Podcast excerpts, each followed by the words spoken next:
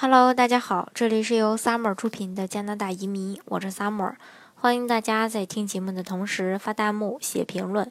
想了解更多移民资讯，请添加微信幺八五幺九六六零零五幺，或关注微信公众号“老移民 Summer”，关注国内外最专业的移民交流平台，一起交流移民路上遇到的各种疑难问题，让移民无后顾之忧。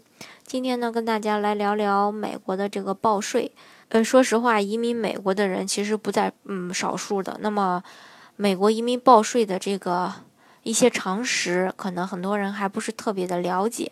那我就今天跟大家具体说一下。首先呢，先跟大家介绍一下美国的一个税制。那美国税制呢，主要是以所得税为主体的一个税制体系。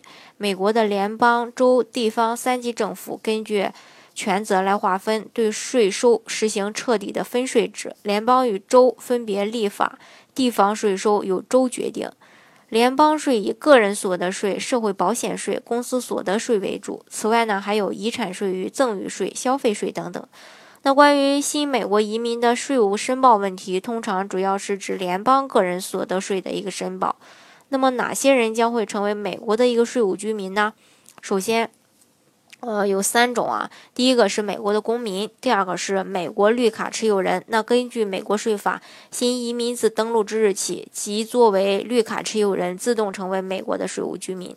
第三就是，呃，于这个本报税年度在美国居留达一百八十三天的，或于本年度在美国居留达三十一天的，并且在本年及以上两年在美国停留的天数被乘以一个指数后，累加超过一百八十三天，呃的这个任何外来居留人员，包括呃学生签证和短期工作签证的这个人员，都是属于的。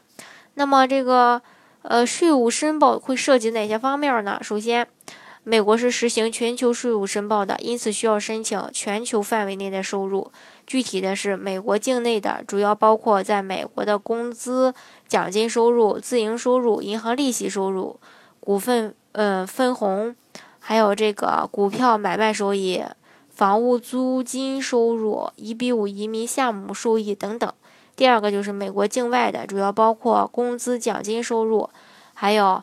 呃，自营收入以及银行利息收入，还有股息分红、股票买卖收益、房屋出租收入、特许转利这个特许专利权费等等。第三个就是美国以外的海外特定金融资产，现金存款啊、基金啊、股票呀、PE 呀、信托啊、持有公司的股份啊、人寿保险的现金价值等随时可变现的资产。这里要关注的就是美国全球征税针对的是全球范围内的一个个人收入以及海外特定金融资产，而不包括个人总资产。也就是说，个人工资、银行利息、房产租金、金融收入，呃，都是在这个税务征收范围内的。那在中国国内的不动产会被征税吗？那对于中国籍的美国绿卡持有人而言，其在国内的不动产并不在税务申报范围内，但是登录之后有相关的房租收入，就必须对这个进行申报了。那常见的一个税务的优惠政策以及税金抵免的项目也是有的。那么到底有哪些呢？首先就是。美国的税法虽然复杂，但是它比较公平合理，法令执行的也比较透明，并且有一定的税务优惠政策和税金的抵免。例如说，海外工作收入豁免，美国税法规定，常年定居在美国境外的地区，并且赚取美国境外来源的劳务所得，可以享受一呃这个十万一千三百美元的一个呃外国劳务所得的豁免优惠。而针对买卖资呃，资本品，呃，而取得的这个资本利得满足条件，也可以享受长期的资本利得适用优惠税率。如果持有资本超过，嗯，这个资本品超过一年，在进行买卖的时候，可以适用最高百分之二十三点八的一个优惠税率，而非一般的最高达百分之三十九点六的一个个人所得税的税率。那对于这个。嗯，部分儿童和全职学生也可以享有一定的这个税金抵免。比如说，十七岁以下的儿童可以享受儿童抵税额一千呃每个人是一千美元，儿童抵税额直接这个冲抵税金，而不是。而不是这个计税收入，而二十四岁以下的全职学生读大学的费用最高可以享受两千五百美金的一个税金抵免。